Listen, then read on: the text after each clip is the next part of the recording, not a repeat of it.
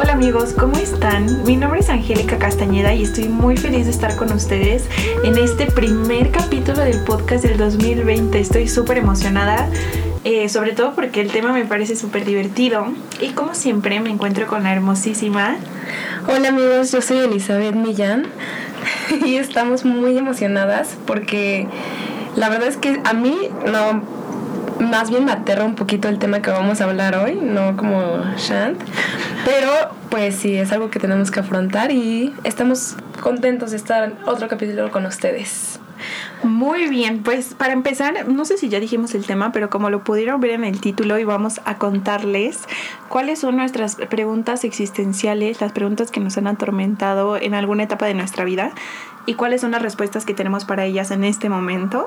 Obviamente, como disclaimer, estas respuestas no son como verdades absolutas, esto puede cambiar con el tiempo, de hecho, no me sorprendería para nada que el próximo año si rehacemos este capítulo, pues las respuestas cambien, pero por ahora es como la forma en la que nosotros, nosotras vemos la vida eh, y esperemos que les guste y que les parezca interesante. Para empezar, la primera pregunta, y yo creo que más bien cada una va a decir como sus preguntas existenciales y las dos las respondemos, ¿no? Bueno, la primera pregunta que me atormentó a mí por muchísimo tiempo es si Dios existe. Le voy a dar el placer a Eli de responderlo primero. ¿Tú qué opinas, Eli? ¿Dios existe? Totalmente. Yo es algo que sí me llegué a cuestionar mucho tiempo. Obviamente yo creo que igual va como por las etapas de la vida y de cómo va evolucionando tu vida cuando a veces te llegas a preguntar esto más fuerte y a veces cuando te tienes llegas a tener dudas aún más fuertes, ¿no? Pero yo creo que sí existe, aún en los momentos más terroríficos que lleguemos a vivir en los que tú crees como, obviamente esto no podría estar pasando si existiera en realidad un Dios, ¿no? Pero yo totalmente creo que sí existe un Dios. ¿Y para ti qué tipo, cómo es Dios o cómo lo definirías? Yo creo que, o sea, no lo definiría como una persona ni nada de eso, simplemente lo definiría como una energía suprema. O sea, como... No sé, como una energía completamente pura y suprema. Así lo definiría. Me gusta tu respuesta. Y de hecho creo que tenemos una muy similar. no me sorprende para nada. este, o sea, para mí, yo de hecho estudié con Eli en la primaria, no sé si ya les habíamos contado esto, seguramente sí, y desde pequeña yo estudié en, escuelas católicas y la verdad es que sí crecí con una imagen de Dios muy limitada, casi humana, o sea, yo creía que, Dios era una persona con miedos o un ser con miedos, con condiciones, con necesidades, con ganas, eh, un Dios que de pronto si tú haces algo malo te castigaba o te juzgaba. Y em, con el tiempo mi visión de todo eso fue cambiando eh, yo ah, después además sí entré en una universidad muy católica y creo que justo eso hizo que me cuestionara más cosas porque incluso hubo una, una materia en la que un padre nos daba clases y como que puedes estar más cerca de ellos y preguntarles cosas y ahí fue cuando muchas cosas no, pues no sé, no me hacían sentido. Después me puse a pensar que en la historia del tiempo se han creado miles o incluso quizás millones de dioses y pareciera que Dios está más relacionado con qué tan creativo es un pueblo eh, con algo concreto. Eh, por ejemplo, en el catolicismo, muchas personas, y esta es otra cosa que, no me gusta tanto, van a Dios y buscan a Dios, pues porque piensan que es una solución para su vida. Eh, pero en realidad siento que se trata mucho más de ellos, de ti, de mí, de nosotros y de nuestra búsqueda por la verdad, por el perdón, por la liberación y como buscar una solución a ese tipo de problemas. Eh, y tratando de seguir el hilo, también es verdad que todo lo que es vital para la vida existe sin que nosotros lo hayamos creado. Entonces yo sé que no me creé a mí misma, sé que el mundo también funciona a la perfección sin que yo mueva un dedo y pensar que no existe algo mayor a mí sería como una conclusión un poco un poco absurda de mi parte o al menos así lo siento yo. Entonces, en un nivel convencional y hablando de las deidades que personificamos y en un nivel religioso no creo en Dios, pero sí creo en Dios en un nivel más como lingüístico y poniendo por ejemplo a Dios como un sinónimo del universo. Em, creo que todo lo que siempre ha existido es Dios. Y creo también que nosotros formamos parte de eso. Eh, también emocional y racionalmente sentirme y entenderme como parte de todo esto y del universo, pues me hace sentir mucho mejor sobre mi existencia. Entonces yo diría que sí, que sí creo, creo que existe Dios. Creo muy parecido a Eli, que es más como una energía. Es, para mí es todo lo que es y lo que no es. Y definirlo como algo más también yo siento que es como limitarlo ¿Cuál sería tu pregunta tu, tu primer pregunta existencial, Eli? Mi primer pregunta existencial es, ¿tenemos un propósito en la vida? Uf, a ver, para mí, eh, yo creo que el propósito en la vida, y no sé si voy a sonar como a quote motivacional, pero genuinamente creo que el propósito en la vida es solo vivir la vida. O sea, sentir las cosas, experimentar las cosas. Quizás yendo más allá sería autodefinirnos a partir de ellas. Y, y eso significa para mí que puede pasar cualquier cosa en mi vida. O sea, que yo puedo terminar siendo rica, pobre, sola, casada, con hijos, sin hijos. Y que todo sería súper válido. Si para mí el punto es conocerme a mí misma frente a cualquier cosa que ocurra. Autodefinirme y experimentarlo y sentirlo y vivirlo. Yo creo que para mí ese es el sentido. ¿Para ti? para mí es, o sea, yo siento que no sé si es por mi forma de ser o porque yo desde niña tenía como que esta creencia y este como motivación dentro de mí que yo siento que tengo que ayudar a muchas personas, o sea, como que necesito hacer como un cambio en muchas personas para lograr mi propósito en la vida. O sea, eso es lo que yo siento internamente en mí. Y como que hasta que no lo logre no voy a estar a gusto. Entonces como que mientras yo haga un cambio y para mejor obviamente en muchas personas y puedo ayudar a muchas, muchas, muchas personas como que mejor. Listo, la siguiente pregunta existencial que va para Eli es, ¿qué es felicidad y cómo sabes si eres feliz?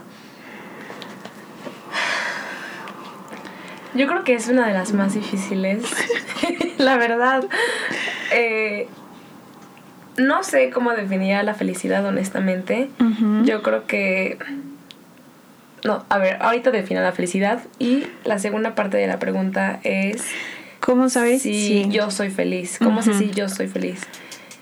Yo creo que lo sabes por cómo vives tu vida y cómo te desenvuelves en la vida y cómo eres normalmente. No sé cómo explicarlo. o sea, yo sé que yo soy feliz porque me siento plena con todo lo que hago y con lo que soy. O sea, me gusta como soy, aunque sé que tengo cosas malas que puedo mejorar, pero aún así soy feliz con quien soy. O sea, como que esas cosas malas no me perturban ni mucho menos, más bien digo, bueno, puedo mejorarlo con el tiempo y todo eso, pero soy feliz con cómo soy, con quién soy y soy feliz con por ejemplo, con la familia que tengo y todo eso. Y como aprender a valorar todo y aceptar las cosas como son, sin juzgarlas o sin prejuzgarlas, me da como pie a poder ser feliz. ¿Sabes? Yo creo que desde el momento en el que tú empiezas a, a juzgar algo, a tachar algo, a ilusionarte con algo, a esperar algo de alguna situación o de alguien, en ese momento ya empiezas a quitarle puntos y oportunidad para que pueda ser feliz o algo así. Bueno, no respondí que es la felicidad, pero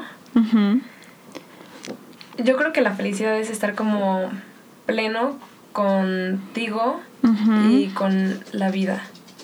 O sea, aceptar la realidad tal cual es. Pues voy a responder a la misma pregunta de Eli. ¿Qué es felicidad para mí? ¿Y cómo sé si soy feliz?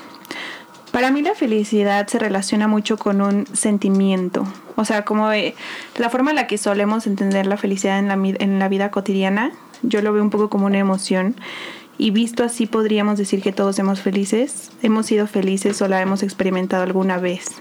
Si yo le preguntara, por ejemplo, a Eli si en las 24 horas que han pasado anteriores a este momento, eh, si ha tenido momentos de felicidad, seguramente me diría que sí. Muchos. Muchos. Excesivos. Y estoy segura que si le preguntáramos a un niño de 5 años, quizás tendría muchísimos más. Incluso quizás tendríamos que detenerlo de, de ser tan feliz. Y en ese sentido sé que soy feliz cuando me siento tranquila, emocionada o en realidad cuando experimento como emociones que disfruto, pero creo que esas emociones también son efímeras. Y por otro lado, en el capítulo de la felicidad que grabamos ya hace unos meses, él y yo discutimos un poco la idea de que buscar el constante bienestar emocional es de pronto una meta irreal y también es contraproducente porque para experimentar felicidad también tenemos que experimentar las otras emociones que de pronto no son tan positivas. y mencionamos que una buena forma de llamar a lo que queremos alcanzar es eudaimonía, que se traduce como realización y abre la posibilidad de sentirte realizado y al mismo tiempo de sentir dolor y sufrimiento. Y entonces yo siento que lo que estoy tratando de hacer es más bien no sonreír todo el tiempo, no sentirme bien todo el tiempo, sino tratar de alcanzar mi máximo potencial y eso muchas veces puede que no se sienta bien en el camino pero como que ese sentido de realización me hace sentir bien viendo hacia atrás. Entonces yo diría que para mí eso es ahorita lo que yo llamaría felicidad, lo que estoy buscando. Eh, sin duda la emoción de felicidad también la he sentido, pero siento que como que ya no estoy buscando eh, sentirme bien todo el tiempo. Yo creo que ahí estoy un poco en contra. Bueno, no, no, más bien no estoy como tan de acuerdo con lo que dijo Shan de la emoción de la felicidad. Porque, por ejemplo, de mis 24 horas pasadas, yo sé que mis 24 horas pasadas fui feliz. Pero no todos los momentos que viví tenía la emoción de la alegría o de la sonrisa en la cara. De hecho, hubo momentos muy frustrantes y de mucho estrés o hasta de enojo pero eso no me quitaba la plenitud que yo sentía dentro de mí, ¿sabes? Entonces solamente, o sea, creo que sí somos felices constantemente y no solo como en la emoción. Yo creo que quizás se trata un poco entonces del término de cómo lo definimos. Ajá. Porque, o sea, sí creo que felicidad relacionada a una emoción sería efímero. Y felicidad relacionada como a realización personal puede ser mucho más permanente. Entonces quizás es solo como a qué le llamas sentirte bien. Y yo creo que igual felicidad es una buena palabra para llamarlo, solo que tal vez la usamos tanto que a veces pierde un poco como el sentido. Sí, totalmente. Pero estoy de acuerdo con él. Estamos de acuerdo. como siempre. Vaseli, tu duda existencial. Uy, esta duda es patrocinada por unos amigos y la verdad es que me pareció muy buena y terrorífica a la vez. No sé por qué me da tanta ansiedad y miedo esta pregunta, pero es, ¿qué voy a hacer de grande cuando sea grande? ¿Qué voy a hacer de grande cuando sea grande? Se los juro, me da mucho miedo esta pregunta. Pues porque es algo como que desde niña siempre me he preguntado como, ¿qué voy a hacer de grande cuando sea grande? Y estaba como de la mano con, ya que sea eso que quiero ser de grande, ¿cómo voy a saber si sí es eso lo que quiero ser de grande? Y si sí voy a ser buena en eso o si voy a fracasar en eso. Bueno, hasta me sudan las manos de pensar, se los juro, me pone de nervios. Y obviamente que yo no sé qué voy a hacer de grande cuando sea grande. Ajá. Pero, o sea, lo que sí sé que quiero es como ayudar a los demás. O sea, hacer algo que les sirva a los demás. Yo sé que también todo tiene que ser primero yo para que funcione. Ya me he dado cuenta de eso a lo largo de estos años. Pero también o sea, es algo que quiero hacer. Y. Y pues ya, solo me da mucho miedo. Pensar. Pensar. En la incertidumbre del futuro. Exacto. Pues yo diría que, o sea, respecto a esa pregunta, la verdad yo no pienso tanto en qué voy a hacer de grande cuando sea grande. y creo que es porque ya me da ansiedad mi presente. o sea, creo que me he preocupado tanto, porque incluso ahorita yo podría decir que quizás no estoy haciendo algo que yo diría es como mi llamado en la vida o lo siento como la pasión, pero en este momento ya me estoy enfocando más en sentirme muy bien ahorita, aun cuando no estoy haciendo lo que siento que es como mi llamado. Entonces siento que incluso si en el futuro no estoy haciendo algo que yo considere, no sé, el destino de mi vida o no lo sé, mi pasión, algo así, como que me siento tranquila al saber que ya ahorita me siento bien y entonces seguro en el futuro me voy a sentir mejor. Eh, y como, como que también me gusta la idea de, que sea una incertidumbre y que tú puedas ir cambiando de opinión y que no sea algo escrito en roca y como que puedas decidir eh, diferentes cosas. Entonces, sí, yo creo que yo creo que quizás la clave está en no enfocarte tanto en el futuro y, y como esto va a sonar de nuevo a frase cliché, pero como disfrutar el presente. Sí, yo creo que es la mejor manera de continuar. Siguiente pregunta. ¿Por qué existe sufrimiento? ¿Por qué existe gente mala y cruel en el mundo? Eli, por favor, compártenos tu opinión sobre esto. Es justo lo que estaba pensando hace unos minutos que estábamos hablando de la pregunta de si existe Dios. Y después como que yo misma me contradije porque yo pensé como en todo esto malo que pasa, en todo el sufrimiento y todo lo malo que puede llegar a pasar en el mundo. Y dije, es que no, o sea, obviamente no, no, no existe Dios y pasan este tipo de cosas. Pero, o sea, no, no sé por qué existe la maldad. o sea, yo creo que el único fin de que exista lo malo es para resaltar que también existe lo bueno. O sea, yo creo que si no es, no podría ser lo que es. No sé si me explico. Sí, o sea, yo de hecho creo que lo que él quiere decir y que también sería como justo lo que ella diría es que, o sea, para mí existe primero gente cruel porque pues también existe el dolor. Y generalmente la gente que hace cosas para lastimar a otras personas, pues es porque también está sufriendo de alguna forma. Y yo creo que el dolor existe y es necesario porque sin dolor quizás no existiría felicidad.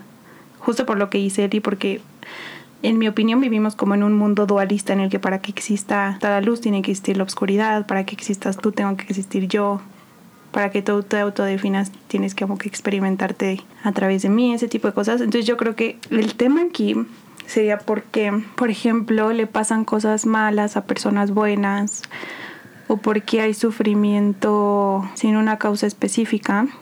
Pero yo diría que una buena forma quizás de entenderlo sería, o no de entenderlo, sino encontrarle un sentido, es que tú frente a cualquier cosa negativa que pase tienes la, la oportunidad de autodefinirte y de autocrearte y que esa es una oportunidad, que esa es una oportunidad eh, pues de crecer, de experimentar más partes de ti, de conocer más emociones, más sentimientos, de vivir más.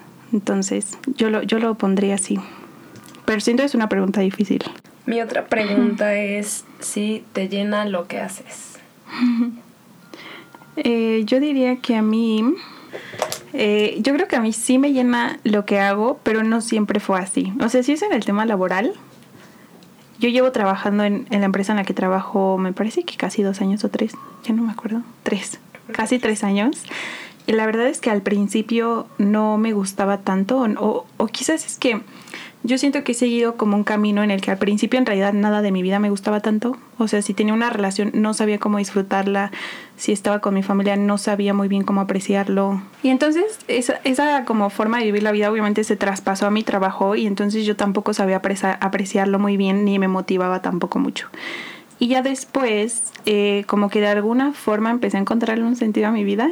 Eh, con todo lo que hemos estado hablando como en los otros capítulos, eh, como que empecé a hacer cosas que genuinamente me gustaban, que me llenaban, en las que creía y empecé a aplicar eso también a mi trabajo y empecé a verle un sentido, empecé a aprovecharlo mucho más y aprender mucho y apreciar ese conocimiento y aplicarlo a otras áreas de mi vida y a ver como todo lo positivo que tiene mi trabajo. Y entonces ahora sí que me siento muy muy plena en mi trabajo y me gusta mucho, pero también siento que podría sentirme así en, en, otros trabajos. Por ejemplo, yo recuerdo que en algún momento fui hostess en un restaurante y en ese momento también lo disfruté muchísimo y me encantaba. Entonces yo creo que es más bien ya una, una forma de vivir la vida que realmente lo que pasa en la vida. Así que la respuesta sería que sí. ¿Tú, Eli? Wow. Mira, yo creo que como ha pasado mi vida es que a veces te subes al tren sin saber a dónde van ni cómo van ni qué tan rápido va y una vez que te bajas por cualquier situación, es cuando te das cuenta como de la realidad en la que estabas y si, si era el tren que verdaderamente querías tomar. Y hasta hace poco así es como vivía mi vida. Y obviamente había cosas que sí me llenaban y había cosas que no me llenaban. O sea, como que yo decía, pues, ¿qué estoy haciendo aquí? Y obviamente yo creo que todo el mundo llega a un punto en su vida en el que para detiene y como que hace la reflexión de como de lo que hace y de qué está pasando en su vida. Y a partir de ese momento como hace cambios. O continúa igual porque le da desidia o flojera o simplemente no quiere cambiar nada. Pero a mí actualmente sí me llena mucho lo que hago. O sea no es algo como que diga estoy cambiando el mundo y me estoy cambiando a mí y wow es lo que quiero hacer por siempre en mi vida pero creo que es algo necesario que tengo que vivir ahorita y que me está haciendo muy feliz. Así Muy que bien. sí, también. Me alegra que te sientes así, Eli. Muy feliz. Como un niño de 5 años. Imparable. Imparable. A ver, como siguiente pregunta, eh, la mía es, si todos tienen un tiempo limitado de vida y todos vamos a morir, ¿cuál es el punto de aprender cosas nuevas, de esforzarnos, de tratar de ser mejores? Eh, ¿Cuál es el punto si ya todos nos vamos a morir de todas formas? Ay, esto es muy personal, no sé cómo decirlo. Mira, muchas veces me da vueltas en la cabeza eso y anteriormente sí tenía como ya, bueno, ganas me sobraban para ya morir y acabar a lo antes posible con el suplicio de estar aquí en la tierra, ¿no? Pues porque yo justo me preguntaba eso muchas veces y decía, ya, o sea, es que en verdad, ¿cuál es el punto de seguir con este mundo tan horripilante? La verdad es horroroso muchas veces. Y pues no sé, o sea, después hubo muchas cosas que pasaron, muchos revolcones, por así llamarlo. Y creo que esos revolcones fueron los que me enseñaron que a pesar de que es súper horrorosa en muchos sentidos, hay... ¡Ay, Dios! Wow, no sé por qué voy a llorar. o sea, el saber que existo yo y lo grande que soy como que me hizo recordar que sí vale la pena, ¿sabes? O sea, como que no siempre es tan horroroso como lo creemos y que sí podemos pues disfrutar completamente esto. O sea, hay cosas malas, pero que puedes llevar. O sea, simplemente ver la realidad como es y no hacerte como ideas mentales o intenciarte con, con muchas cosas. Y si algo de verdad no te parece, tienes todas las posibilidades en tu mano para cambiarlo y para hacer algo. Entonces creo que esa como que lucha y ese esfuerzo y ese trabajo que puedes hacer aquí vale completamente la pena, ¿no? Porque sería muy mediocre simplemente pasar de largo hasta llegar al final. Creo que sería lo más aburrido que podría hacer alguien. Muy buena respuesta. Y ya. Y es verdad. O sea, yo la forma en la que yo lo había visto es, o sea, siento que está muy conectado a lo que dice Eli, porque yo lo estaba pensando igual hoy en la mañana después de desayunar y estaba pensando justo que, o sea, yo hoy en la mañana desayuné tostadas y huevo. y, o sea, me pareció muy mágico como yo consumo esa comida y unas horas después hay una inteligencia dentro de mí con una capacidad tan grande que convierte lo que consumo en literalmente un ser vivo. Y lo estaba pensando así como, o sea, si hubiera alguien que llegara conmigo y pusiera un huevo en su mano y lo convirtiera en una persona, yo pensaría que esa persona es la fuente de la creación. Y, o sea, en realidad nosotros somos la fuente de la creación de alguna forma el hecho de que podemos hacer cosas como esas, que igual en el día a día parecen súper cotidianas, a mí me parece que nos vuelve extraordinarios. Y también creo que así como lo que comemos se vuelve parte de nosotros, lo que sabemos, lo que somos, lo que experimentamos, se vuelve parte de nosotros y todo eso nos llena de diferentes posibilidades. Y ahí es donde siento que se une mucho a lo que dice él y porque mientras más cosas vas viviendo, aun cuando muchas de ellas pueden ser muy difíciles y aun cuando se siente prácticamente imposible salir, cuando sales o cuando sigues, como que te das cuenta de que se abre otra posibilidad, porque te das cuenta de que sí fue posible y entonces empiezas como a, a derribar límites y a abrir nuevas puertas y entonces o al menos así yo lo he experimentado como que cada vez la realidad se vuelve más mágica y más magnífica porque te empiezas a dar cuenta, o sea, como que te, te, te, empiezas a volver cada vez más consciente. Entonces, para mí tiene todo el sentido del mundo aprender y esforzarte porque cada vez empiezas a experimentar cosas más grandes. Y es verdad que esas cosas más grandes pueden ser también a lo negativo, o sea, pueden ser cada vez cosas más fuertes, más terroríficas, pero así como es a lo negativo, también es a lo positivo y también siento que a lo negativo siempre va a estar esta oportunidad de medirte contra esas cosas y de autodefinirte. Y para mí esa oportunidad es súper fuerte, súper valiosa. Entonces yo diría que sí, sin duda vale la pena. La otra pregunta que tengo para la comunidad. Es mi profesión es lo que de verdad voy a hacer en la vida. A mí esta pregunta me parece muy importante, sobre todo para las personas que están por elegir una carrera y que se sienten un poco limitadas por no poder elegir cinco carreras a la vez. Eh, o sea, en mi experiencia yo estudié mercadotecnia y la verdad es que muchas veces me he arrepentido de haber estudiado eso porque sí siento que es algo que pude haber quizás aprendido de otras fuentes y no necesariamente necesitar que alguien me lo enseñara por tantos años. Pero eh, sí creo que, o sea, respecto a esa pregunta, creo que no. Creo que lo que tú estudias no necesariamente es lo que vas a hacer de grande y eso me reconforta bastante. Y también creo que de alguna forma si tú cuando vas a entrar a la universidad eliges una carrera porque en ese momento sientes que es lo mejor y después cambias de opinión y cambias de carrera o si terminas esa carrera y luego te das cuenta de que hay algo que te gusta más. O sea, ese camino me parece, todos me parecen igual de válidos y valiosos. Creo que si en un momento crees que quieres algo y vas con eso, está súper bien. Si tienes la oportunidad de cambiar de carrera después, libremente, también me parece muy bueno. Si terminas la carrera como yo, aun sabiendo que quizás no fue tu pasión, siento que una buena forma de verlo sería como tratar de aprovechar al máximo el conocimiento y después decidir qué más hacer, pero tampoco atormentarte con la idea de que lo que estudiaste es necesariamente lo que vas a hacer para siempre, porque además ahora con tantos como herramientas en internet es mucho más sencillo adquirir conocimiento y encontrarlo y hay muchas oportunidades. Entonces yo creo que no, que lo que estudiaste no es lo que vas a hacer y que no tienes que atormentarte. atormentarte. ¿Tú, Eli?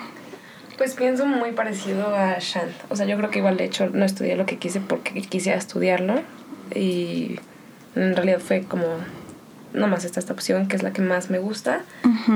Pero yo creo que igual la vida te va acomodando a los lugares en los que tienes que estar y al final igual si tú quieres y lo buscas vas a llegar como a hacer lo que en realidad quieres ser y buscar como tu pasión.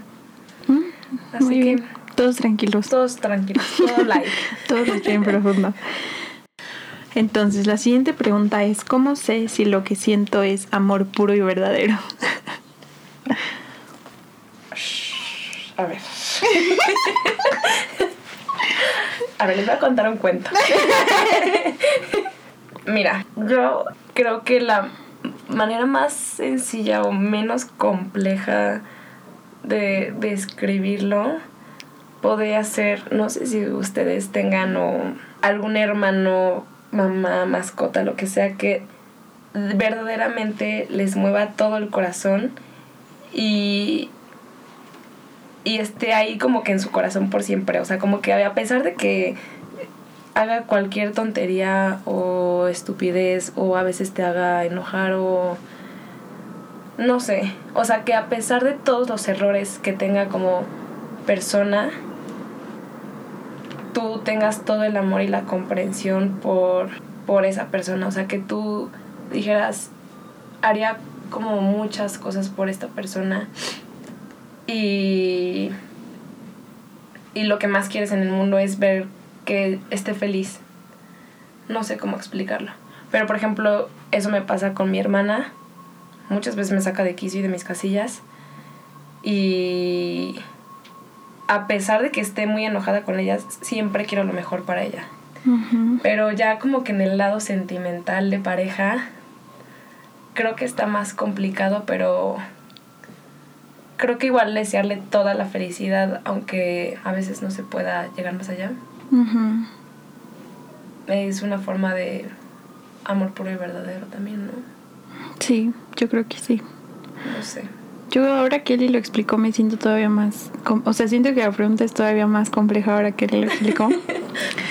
y es porque, o sea, si yo lo pienso... Ay, creo que voy a responder mal esta pregunta. No hay respuesta.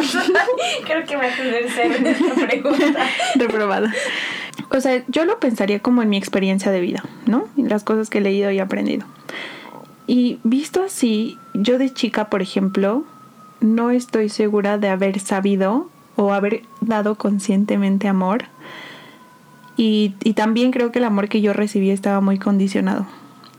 Pero me parece también mal, o sea, llamar a ese amor limitado que no era amor. O sea, porque de alguna forma quizás sí lo era, solo que estaba limitado como por ignorancia o por pues otras cosas. Entonces, quizás la forma en la que yo lo vería el amor es como es que no sé si el amor cambia cuando eres niño o cuando eres adulto. Eso es lo que me está confundiendo en buena ahorita. Porque de niña yo no siento que me esforzaba por dar amor.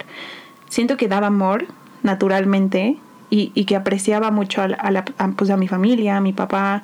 Sin duda creo que lo quería y creo que había admiración y creo que obviamente esperaba que le fuera bien, porque si le iba mal, pues, o sea, yo me preocupaba y me dolía pero lo hacía como de una forma muy natural. Y creo que con el tiempo, sobre todo teniendo parejas, como que aprendes a, limitar un poco esa entrega del amor, sobre todo con las parejas.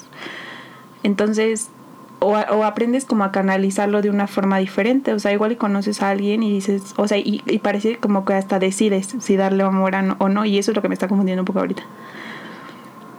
Yo creo que estoy otra vez en desacuerdo con lo que dice San, porque yo creo que sí, ese amor se da simplemente y naturalmente en todas las etapas de la vida, o sea, en cualquier momento de la vida. Yo creo que no, el amor no es algo que se tenga que pensar, simplemente se da y está ahí. Y yo creo que también el amor no se tiene que condicionar, o sea, no es como que des un cachito de amor y después conforme vayan sucediendo las cosas le des otro cachito de amor. O sea, sí va evolucionando el amor, eso sí lo creo, y va creciendo y se va fortaleciendo, eso sí también lo creo, pero yo creo que más bien el amor no, no, no, se, no se limita. Pero por ejemplo, te voy a poner este ejemplo. ¿Qué pasa si tú acabas de terminar con tu novio y en este momento, si él tuviera otra novia, ¿tú estarías feliz por él? Yo sí estaría feliz por él. Hace unos meses no. pero, hace unos meses no significa que no lo amabas, aunque, aunque no le desearas. Pues sí, no. Entonces, o sea, creo que la respuesta que yo diría y con la que sí me siento de acuerdo es que yo ahorita entiendo el amor como la voluntad, o sea, esperar y desearle a la gente lo mejor, sin importar si eso es lo mejor para mí, sin importar, o sea, si es el camino que ellos deciden, bendecir su camino, y, no ponerme ahí en el medio y esperar que algo salga mal. Para mí sería eso. Siento que he aprendido cada vez a hacerlo mejor. Siento que antes no lo hacía bien. O sea, y, y no creo que en ese momento no estuviera amando y tampoco creo que ahorita es como lo máximo de amor que puedo dar. Creo que es algo que ha ido evolucionando como niveles, como si pudiera decir, antes amaba y ahora amo un poquito más y cada vez un poquito más. Pero sí que sí que siento que ha habido limitaciones en mi vida que he podido reconocer y de alguna forma ir removiendo que me permiten amar mejor a la gente que me rodea. Siento que en algún momento yo pensaba, por ejemplo, que no podías amar más que a las personas que conoces, o sea, a tu familia y a tus amigos. Ahora pienso que puedes amar a cualquier persona a diferentes niveles y, y pienso que puedes como ser empático con todo el mundo sin importar quién sea y siento que así como ese pensamiento evolucionó, ha habido otros que han evolucionado y que me han permitido experimentar mejores niveles de amor, de entendimiento, de cariño, de admiración. Entonces yo creería que es algo así. Em, y no me acuerdo ya cuál era la pregunta. ¿Cómo sé si lo que siento es amor? Eh, nos fuimos un poquito lejos. Este, ¿cómo sé si lo que siento es amor? Yo creo que lo sabes porque. Yo creo que lo sabes porque. Quizás porque te reconoces en la otra persona y porque lo admiras, porque puedes ver su humanidad. Yo creo también que todo el mundo ha amado. No sé si eso está bien o mal. Bien. Y ya lo dejaría así porque si sigo hablando me voy a confundir. Pues muchísimas gracias. Esto fue todo por hoy. Esperamos hacer como el, si les gusta la segunda parte, y, igual nos siguen compartiendo sus dudas existenciales. Eh, esperamos que les haya gustado, que les haya parecido entretenido. Obviamente todas sus ideas y pensamientos nos los pueden compartir en nuestro Instagram que es guion bajo verdades a medias. Bueno, en nuestra tan aclamada sección de saludos, que ha sido un, todo un éxito, yo le quiero mandar un saludo especial a mi hermana Diana y a mi prima Jenny, que la verdad son una fuente de felicidad pura para mí y, las quiero con todo mi corazón. Y obviamente también a mi mamá, pero ya, ya le había mandado saludos, mi mamá Elizabeth, que me escucha siempre también. Muy bien, yo le quiero enviar un saludo especial también a mi prima, que se llama María Fernanda Bernstein, que siempre nos escucha y nos recomienda y lo agradezco muchísimo. Y también un saludo especial a una persona que nos ayudó a construir este capítulo, que es John Progatsky. Y ya. Tengo más saludos. Ah. Quiero mandar un saludo muy especial a todos los chicos de la escalada. Del mundo. a todos los chicos guapos del A mundo. todos los chicos guapos del mundo. ¿Dónde están los chicos guapos? Eh, yo también quiero mandar un saludo muy especial a los chicos de la escalada que he conocido y a los que ya conocía anteriormente, o sea, chicos y chicas, bueno, en plural, en todos. Lo voy a volver a decir. Quiero mandar un saludo general a las personas que he conocido en la escalada porque me... Este es un saludo muy especial a todas las personas que he conocido durante la escalada porque me han ayudado a ser mejor y pues los quiero mucho y gracias por todo su apoyo. Sigan escuchando el podcast y nos vemos próximamente. Nos vemos. Que estén muy bien, bye. Chao.